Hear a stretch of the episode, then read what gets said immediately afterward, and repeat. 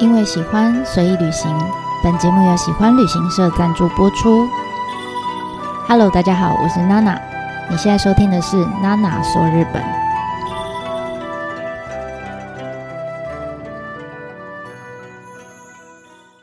Hello，大家好，我是娜娜。嗯，不知道大家有没有觉得我这一次的声音不太一样，特别有磁性呢？因为最近我刚确诊，好，那已经。呃，症状都恢复的差不多了，就是只剩下声音还是有一点鼻音，好，比平常呃更有磁性。希望大家可以更好睡，这样。那呃，这次开始也是要继续介绍隈研吾先生的作品。那因为他的作品非常的多，所以我大概会，我现在想象的是，我想要分两大段了，就第一大段主要是他早期。呃，我觉得也是影响他后来很多设计元素的非常重要的一段时期，就是呃，他自己也说，这十年当中是他人生里面最失落的十年，但也是他呃大转弯的十年。所以我会把这十年当中的一些比较关键，他常常会拿出来在演讲里面提到的呃案例作品拿出来跟大家做分享。那第二大段呢，应该就会呃放在他比较近期，然后大家比较会呃目光注目的几个作品，那会简单的做一个介绍。那希望大家在疫情后回到日本的时候，这些内容呢可以呃对大家有一些帮助。好，那这一次会 focus，这次开始了哈，会有几集是放在重点放在他，我刚刚讲说他呃那失落的十年里面的一些重要的作品。那其实回到上一次的。日本的奥运大概是一九六四年的时候，那个时候呢，东京呢，因为是呃亚洲第一个承办奥运的都市，所以你可以想象那时候在整个城市里面，算整个进入的大兴土木，有新的交通建设、新的建筑等等非常多，一一口气的就在短短那几年全部都冒出来。那那一年，嗯，就是奥运的一九六四年的那一年，魏延武呢那时候十岁。那他的爸爸呢，就带着小小的魏延武，就来到了呃，当时奥运的主场馆，就是国立代代木竞技馆。那那时候魏延武就被呃竞技馆的那个曲面的屋顶，然后还有里面的光线就吸引到了，他们就觉得哇，真的太漂亮。于是呢，他就问他爸爸说：“哎，爸爸，这栋建筑物是谁设计的？”这时候他爸爸就跟他说：“哦，这一栋呢是丹下健三先生设计的哦。”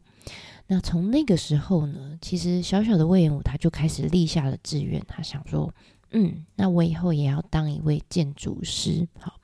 那当然后来他也为了就是可以想要在那个光线下面游泳啊等等，所以他那时候其实住在横滨，他常常在夏天的时候会特地就是搭电车来到代代木竞技场去里面的游泳池游泳。那长大以后的魏延武呢，他果然哈，他就如愿了，成了一位呃建筑师，然后也开了自己的建筑事务所，而且他开的开事务所的 timing 其实非常好，刚好那个时候是一九八零年代末期，就是呃搭上了日本呃非常经济快速发展的那个时期，所以那个时候，即便是像他这样是呃建筑业里面的新人哈，新的建筑事务所，他也可以。有机会接到一些呃案子在东京，那但是相对的哈，因为他也是因为日本经济发展非常快，所以他就是这样，嗯，就搭上这台这班列车。但是呢，也随着这班列车出轨哈，就是在一九九零年的时候，其实日本他们的呃经济就泡沫化，所以瞬间呢，呃，他的呃事务所其实是提不到呃接不到 case 的。而且刚好那个时候呢，我们上次稍微有提过，就是他做了一个叫 M2 的案子，那就是那个马自达的汽车展示门市嘛。那因为这个案子就是被批评得非常严重哈，所以刚好一九九零就是一个转捩点，就是从这个时间点之后，几乎啦，隈研吾在东京是接不到任何的 case。那在这个时间点之后的十年，大概就是一九九零到呃两千年之间，他因为东京接不到 case，所以他有点是半被迫哈走出东京这个大都市。那当然也因为各种因缘际会，所以他来到了日本各个地方的乡下、各个城镇。好，那当然这些城镇呢也跟他招手，所以他有机会慢慢的就走入这些呃，在日本我们所谓说的里山的地区。所以里山地区，就是人类生活的区域跟自然森林的这个交界的中间的这个地带。那他到了这些地区之后啊，就当然就面临很多。呃，从前在东京从来没有遇过的一些问题哈，譬如说场地的呃，就是基地的问题啦，或是经费的限制啊等等哈，各式各样的挑战。那也因为这些际遇，反而激发出他从前从来没有想过的一些灵感，还有一些发想。所以呢，呃，在这十年当中，虽然被他称为是呃人生当中失落的十年，可是我觉得也是。呃，算是改变他整个建筑设计理念非常关键的十年哈，所以这一次我们就来看看到底他在这个人生的转捩点的这个关键期间，他在日本各个地方的这些里山地区、这些乡镇里面有什么样呃很精彩的相遇跟作品。那这次呢，主要会介绍两个两个区域哈。那第一个呢是在呃四国的高知县的桃源町。桃源亭的桃呢，是一个木字边，然后一个呃寿命的寿，源是原来的原，原因的原。那这个地方其实，在非常超级山里面的地方哦。我之前有机会带团去过，真的要开车开超级久才到得了。那你就知道，对魏延武来说，他是出生长大都在关东地区的小孩，所以照理说啊，他跟这个。在四国高知县那种深山里面的小镇，按理来说应该八竿子都打不着关系。那但是呢，呃，当也是因为某些偶然的机会，他其实在一九八七年的时候，就曾经受到邀请去参加当地的一个呃，要怎么讲？呃，歌舞伎座，一个传统的木造歌舞伎座的保存运动。好，那这个歌舞伎座就叫桃源座。那呃，因为这个保存运动呢，所以就跟这个呃小乡镇就结下了一一个缘分，这样子。那当然这条线就留着了。那当时他也参加这个保存运动的时候，其实他也没有想到说，哦，这个小乡镇那人口不到四千人吧，哈，他从来没有想过这个乡镇未来会是非呃很要怎么样改变他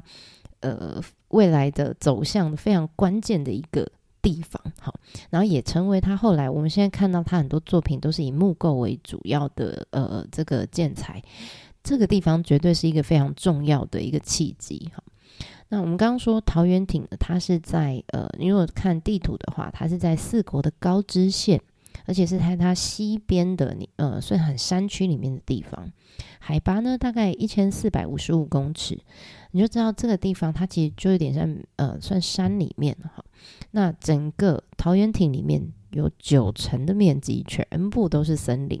所以，嗯、我记得我们那时候开车进去，就是巴士开进去的时候，你会发现你经过要穿过好多好多的隧道才能来到这个地方。然后你也可以发现说，哦，因为大部分都是山林，所以他们呃在这个地方的居民。他们如果要耕种的话，其实可以耕种的地是非常有限的，好，所以呃，跟我们之前讲到星系是一样的，他们必须跟山地去争地，所以会有很多的梯田景观在这边出现。那当时呢，我们说隈研吾他曾经来参加过一个呃歌舞伎座的保存运动，所以后来他们这边呢，就这个地方，他们呃决定要盖一个打造一个饭店。而且很好玩，就是这个饭店呢，应该说这个亭，他们就说他们叫云之上亭，就在云的上面的一个小乡镇的感觉哈。那所以他们盖这个饭店也叫叫云之上饭店哈。那果不其然，魏武就想说，哎，那他来看看这个地方好了。那也是一样，他开车来，然后就穿过了长长的隧道以后，出现的不是雪国，那在星系哈，不是雪国。出现他看到的画面是，就真的就像他的名字一样，就是，嗯、有一整片的梯田，然后上面云雾缭绕的这个，很像嗯在云上面的那种很梦幻的感觉。所以呢，后来呃，隈研吾在设计这个饭店的入口的时候，他就把它屋顶做的有点，就是有点好像浮很轻哈，它的那个呃柱子非常的细，然后那个屋顶就把它设计成云朵的意象。那除此之外呢，他也在餐厅前面就设计了一面的水池，有点像阶梯状这样，就好像是他看到，就是从从那个隧道出来看到的那那片梯田这样。那当然，他也看到这边有非常多的山和 森林，所以呢，他也用了很多的呃木头用在饭店的内装里面。那当然，除了当地的木构造的这个建材之外，其实他也另外注意到，就是在桃园町啊，它的很多巷弄里面有一个呃，从以前留下来的一个建筑叫茶堂建筑。那茶堂建筑是什么呢？其实它就是一个嗯，你你大家应该有看过一些呃茅草屋，像白川乡啊这种呃合掌屋上面的屋顶，它就是茅草的屋顶。那下面是木头的，只是你把它想成它是缩小版，就很像在路边的一个凉亭。那但是它是茅草屋顶这样。那通常里面呢可能会放嗯木造的或是石造的这个佛像，然后是开放式的，真的像凉亭一样。然后大家有时候就可以来这边祭祀啊拜拜。那这边也会有人在这边提供茶水，提供一些甜点果子，让过路人可以吃这样子。那所以这样子的茶堂建筑，其实从四百多年前一直到现在都都有。那只是说现在越来越少了。那这样子的空间，其实呃对当地的民众来说，可能就是呃第一个当然是信仰的中心嘛。好，大家就没事就会来这边，就很像我们去土地公拜拜这样。那再来就是大家诶有时候会来这边休息呀、然后这边吃个东西，然后喝个茶喝个茶这样，就算是一个情感交流的一个很非常重要的场域。那一直到明治时期，那时候就剩五十几栋，到现在只剩下不到二十栋。所以其实他们现在有些就把它呃列成需要这个保存的对象哈，建筑保存的对象。那隈研吾也呃注意到了这样子的东西哈，这样子的建筑。那它尤其是它上面的那个茅草屋顶哈，其实呃就像我们刚刚讲白川乡，很多日本的呃乡村聚落里面，其实早期。到处都可以见到这样子的建筑，啊，不不会是只有白川乡。可是因为后来慢慢时代的演进，科技也进步了，建筑形式也改变了。但呃，这样子的茅草屋顶的制作跟维护，其实是一个呃，隈研吾觉得需要保存下来的一个传统的记忆，包括这些职人。呃，因为这些建筑越来越少的关系，所以他们慢慢没有工作机会，所以职人也越来越少。那久而久之呢，这样传统技能跟职人就会呃消失，会失传。所以他就觉得，嗯，那我是不是可以？好，他就后来他不是盖了云之上饭店吗？后来他没有请他盖云之上饭店的别馆，所以后来他说，嗯，那我是不是可以把茅草屋顶放到呃这个？饭店的别馆的外墙上，哈，那当然内装也是大量的使用呃桃园顶当当地的这个木材。那二楼以上，他就把它当成是一个呃是饭店住宿设施没错，可是一楼中间的空间，他就把它当做像是一个呃当地的物产的展售中心，在日本我们叫做 Michi no Eki。就是呃，所有路过的人可以在这边里面有洗手间，稍作休息，然后可以看看哇，原来这里有产什么东西，有一些特产的一个贩卖场所。那当然，他们也可以在这边跟当地人做交流。所以你看这样子的设计，从外观到里面的功能，看起来就像是一个。呃，放大版的茶堂有没有？就是外面是还是那个茅草屋顶，他把它拿来当做外观，但里面的空间就含义上，它也是一样，就跟以前一样，它是提供过路人进来，呃，坐一坐、休息、喝茶、吃果子的一个地方，这样。所以他觉得，嗯、这样子透过我的这个建筑，就是呃饭店的别馆的这个设计，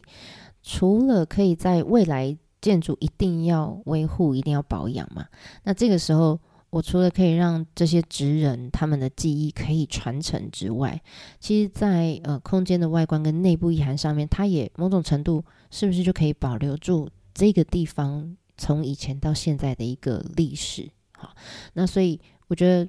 隈研吾想做的有有很多时候不是只有说我我只是要做这栋建筑，我只是要设计这栋建筑，而是他希望他有很多除了实际的物理功能之外，还多了很多呃，包括心理上面的一个慰藉。那自从呃一九九四年云之上饭店落成之后，像刚刚我们讲的呃云之上饭店的别馆，哈，还有刚刚我们讲那个 Michi no Eki 之后，其实他相继就帮桃园町设计了一连串非常多，包括他们的呃桃园町的综合厅舍，有点像我们七公寿了哈。那或者是还有云之上的艺廊，还有复合的福祉中心，就像我们呃。就是那种老人老人院、老人照顾的设施，还有云之上的图书馆等等等等等。哈，那所以你你现在去看，你会发现很惊讶，就是在山里面的一个这么小的乡镇，他他简直就是，如果你是喜欢魏延武的先生，呃，魏喜欢魏延武先生的作品，你到那边真的会疯掉，因为他简直是全世界，嗯、呃，隈研吾建筑最密集的一个小乡镇。好，那在这之前，其实。呃，你如果来到桃园亭，他们都会，你知道每个地方都会有一个拿来宣传的亮点嘛？那你以前来这边，他们都会把版本龙马，基本上你到高知啊，整个高知都是都在贩售版本龙马就对了。那桃园町也不例外哈，他们以前就是说，我们这里啊是呃版本龙马以前脱凡的必经之路哈，经过的地方，就好像。可以跟版本龙马沾上一点边，就赶快拿来用，哈拿来做观光宣传。那现在很好玩哦，现在他们已经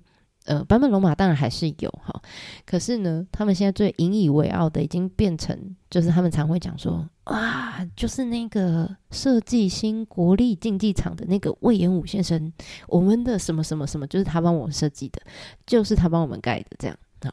所以很好玩，他们那个。呃，引以为傲的焦点从坂本龙马变成魏延武了 哈。那相对的，其实，呃，魏延武其实也很感谢这个地方，就是桃园町，呃，可以在他那段非常失落的这个期间来找上他。那也因为这一串的呃建筑的委托，他才有，嗯，应该说那段他那段时间，他也刚好可以慢慢沉静下来。然后也因为这些委托，他才有机会。慢慢的，其实他现在很多木构造的这个呃建筑的理念，都是透过一连串哈不一样的实验跟事物的累积之下，才慢慢慢慢建构起来的。那这个地方对他来说是一个非常重要的一个呃契机，那也让他。我觉得让他更有信心吧，就是他相信这样子的木构造的呃建筑是对环境、对人、对自然都非常友善的呃一个未来的建筑的趋势。所以啊，现在你在为我很多的演讲里面，你就会发现他很常把桃园町的作品拿出来讲。好，那他自己也讲，桃园町是启发他开始使用木构造作为建材的一个呃原点的地方。所以，如果你是他的粉丝，一定要找一个机会来走走。好，那嗯、我们刚刚提到一直提到的云之上饭店，就是最一开始他设计的这个作品，现在是还在二零二三年还在整修重建当中。那预计二零二四年会重新开幕。那当然也是找魏武他来做，只是诶，重新开幕的时候不知道会长什么样子，我们现在都还蛮期待的。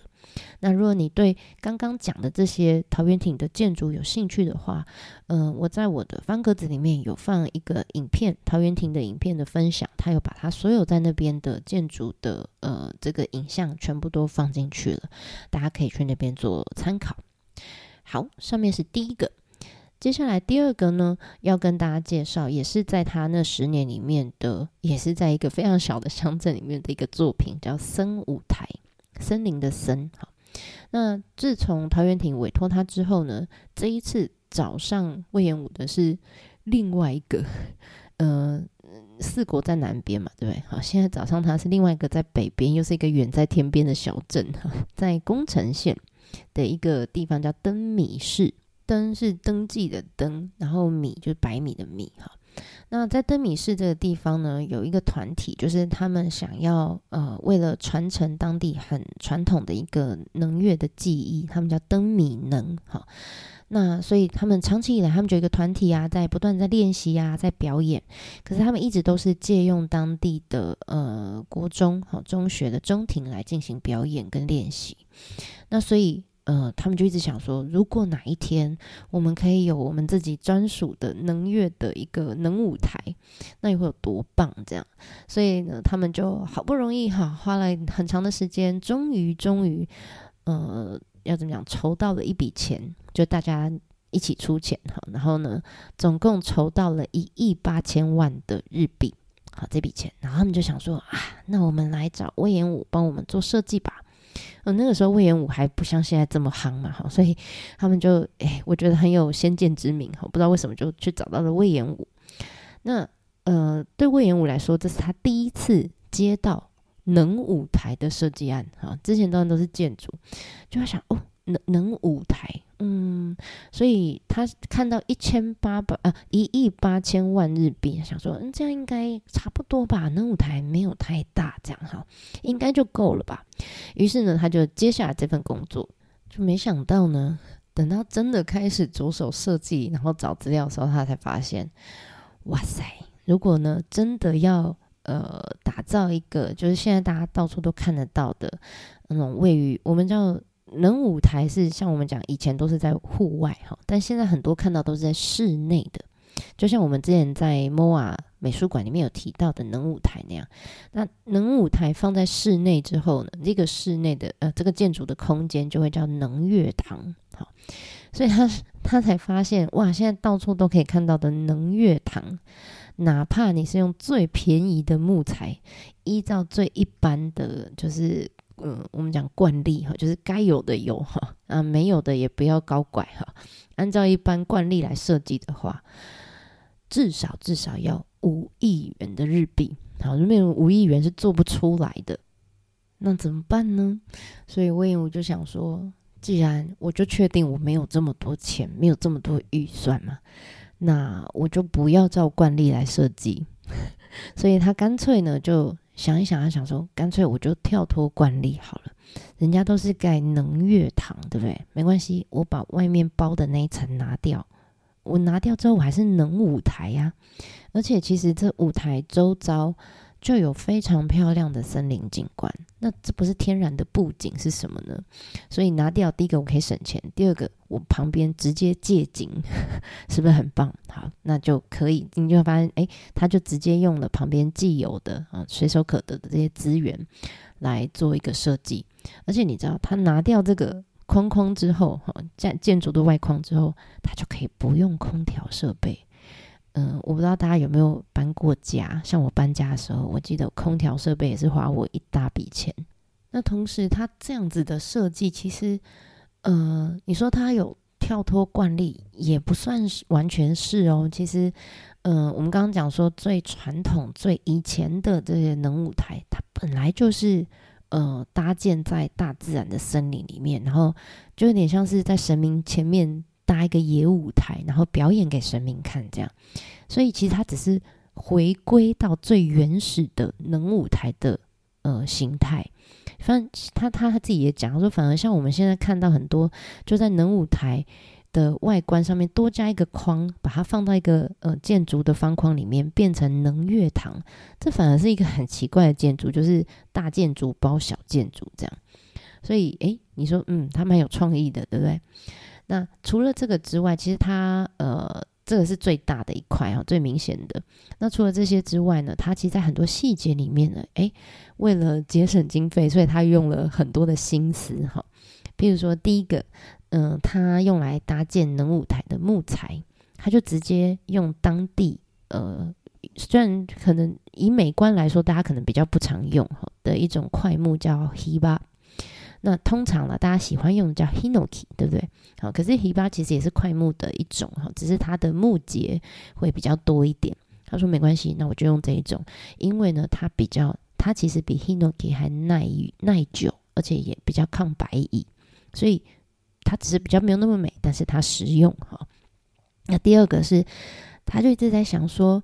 嗯、你知道能舞台的下面，就是在呃，我们讲桥挂，就是那个通道，或者是舞台下面，会有一小片的那个呃墙面，也是用木头去做的。那那一片墙面如果可以拿掉的话，它就可以省下大概一百万左右的日币的预算。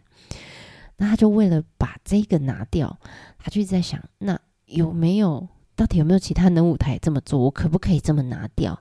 就最后被他找到了。我们之前在岩岛神社也曾经提过这个舞台，就是在海上的能舞台。就海上的能舞台，因为有水嘛，有潮那个潮汐嘛，所以它下面是没有这一这一片小呃墙面的。这一片墙面他们说叫舞台的腰啊，所以他就找到哇，太好了哈！岩岛神社的能舞台，海上能舞台也没有腰，所以我这个没有腰是可以的哈。找了一个理由，总之呢，就这样省下大概一百万左右的日币。好，然后再来舞台前面，我们刚刚就说它其实是仿造海上能舞台，对不对？所以它在舞台前面一般啦，我们都会有白色的。如果你在户外的能舞台，你就会发现他们都会大部分会铺白色的碎石子，就像在神社里面一样。就他就说，嗯。黑色的比较便宜哈，黑色的碎石子比较便宜，所以呢，他就想说，那我是不是可以铺黑色的？而且铺了黑色的这个碎石子之后，你就会发现这舞台好像飘在海面、浮在海面上的感觉一样，是不是又呼应刚刚我没有腰这件事情？哎，又能节省成本，太棒了！好，所以这也是他的一个小小的心思。那最后呢是。呃，比较大家看不到的地方，就是能舞台的呃那个通道的最左边，其实是有一个后台的空间哈。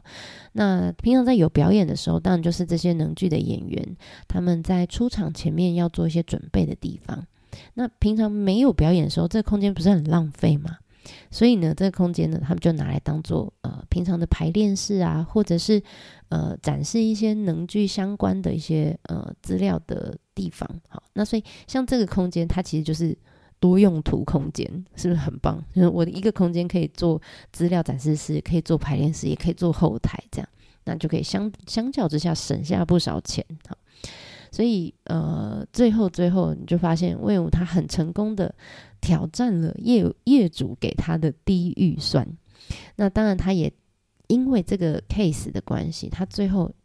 完成的时候，他。体验到就是一种，我觉得那是一个很微妙的感觉哈，就是因为有一定的限制，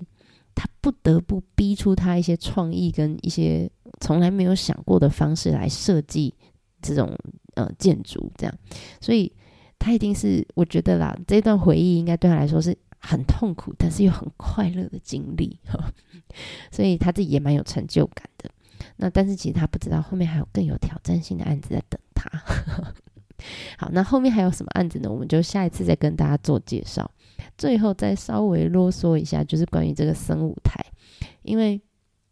这生舞台应该是他非常早期的作品哈。那嗯、呃，我不知道为什么，就是从来可能太太偏了，所以从来没有任何建筑的老师排过这个点。但我又很想去看，所以呢，在呃疫情前的时候，刚好有一段在日本的小旅行。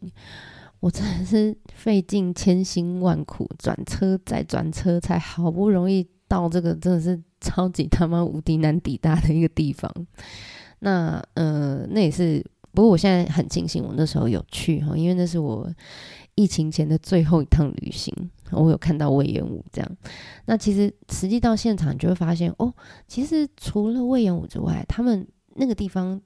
我觉得一定会有。一定有有几个是非常热爱建筑跟艺术的人在里面，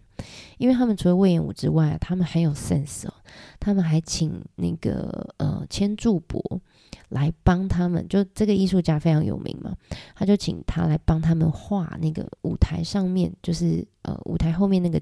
那个背板，我们叫镜板哈，请这个艺术家来帮他们画后面那个松跟竹。然后呢，整个展示室，他们有一个能剧面具的展示室跟这个观赏的空间等等。这里面的视觉设计是请原研哉耶，我觉得超屌，在这么乡下的一个小地方，可以聚集原研哉、千住博还有隈研吾，超酷的。那当然也很有趣，就是呃，因为我去的时候已经是疫情，呃，在二零二零年初嘛，那时候已经确定国立呃新的国立竞技场是要魏延武来设计。所以你知道那时候他们马上就把资料馆里面那个魏延武的介绍牌就已经更新了哈，那就是跟那个呃我们刚刚讲桃园亭是一样，就是你你可以发现当地人其实呃对他们来说这是一个非常引以为傲，然后与有荣焉的一种一一件事情哈，所以就会一直把魏延武拿来讲拿来讲，这样我觉得非常可爱，所以大家有机会的话，诶。有时间的话，哈，可以绕到这个呃宫城县的小小的这个灯米市去看看。好，那以上呢，这一次帮大家稍微介绍了隈研吾在他那失落的十年里面，到底到了哪些偏乡去做了哪些作品。那其实还有一些蛮精彩的，我们就留下次再来跟大家做分享。那我们就下次见啦，ではまたね。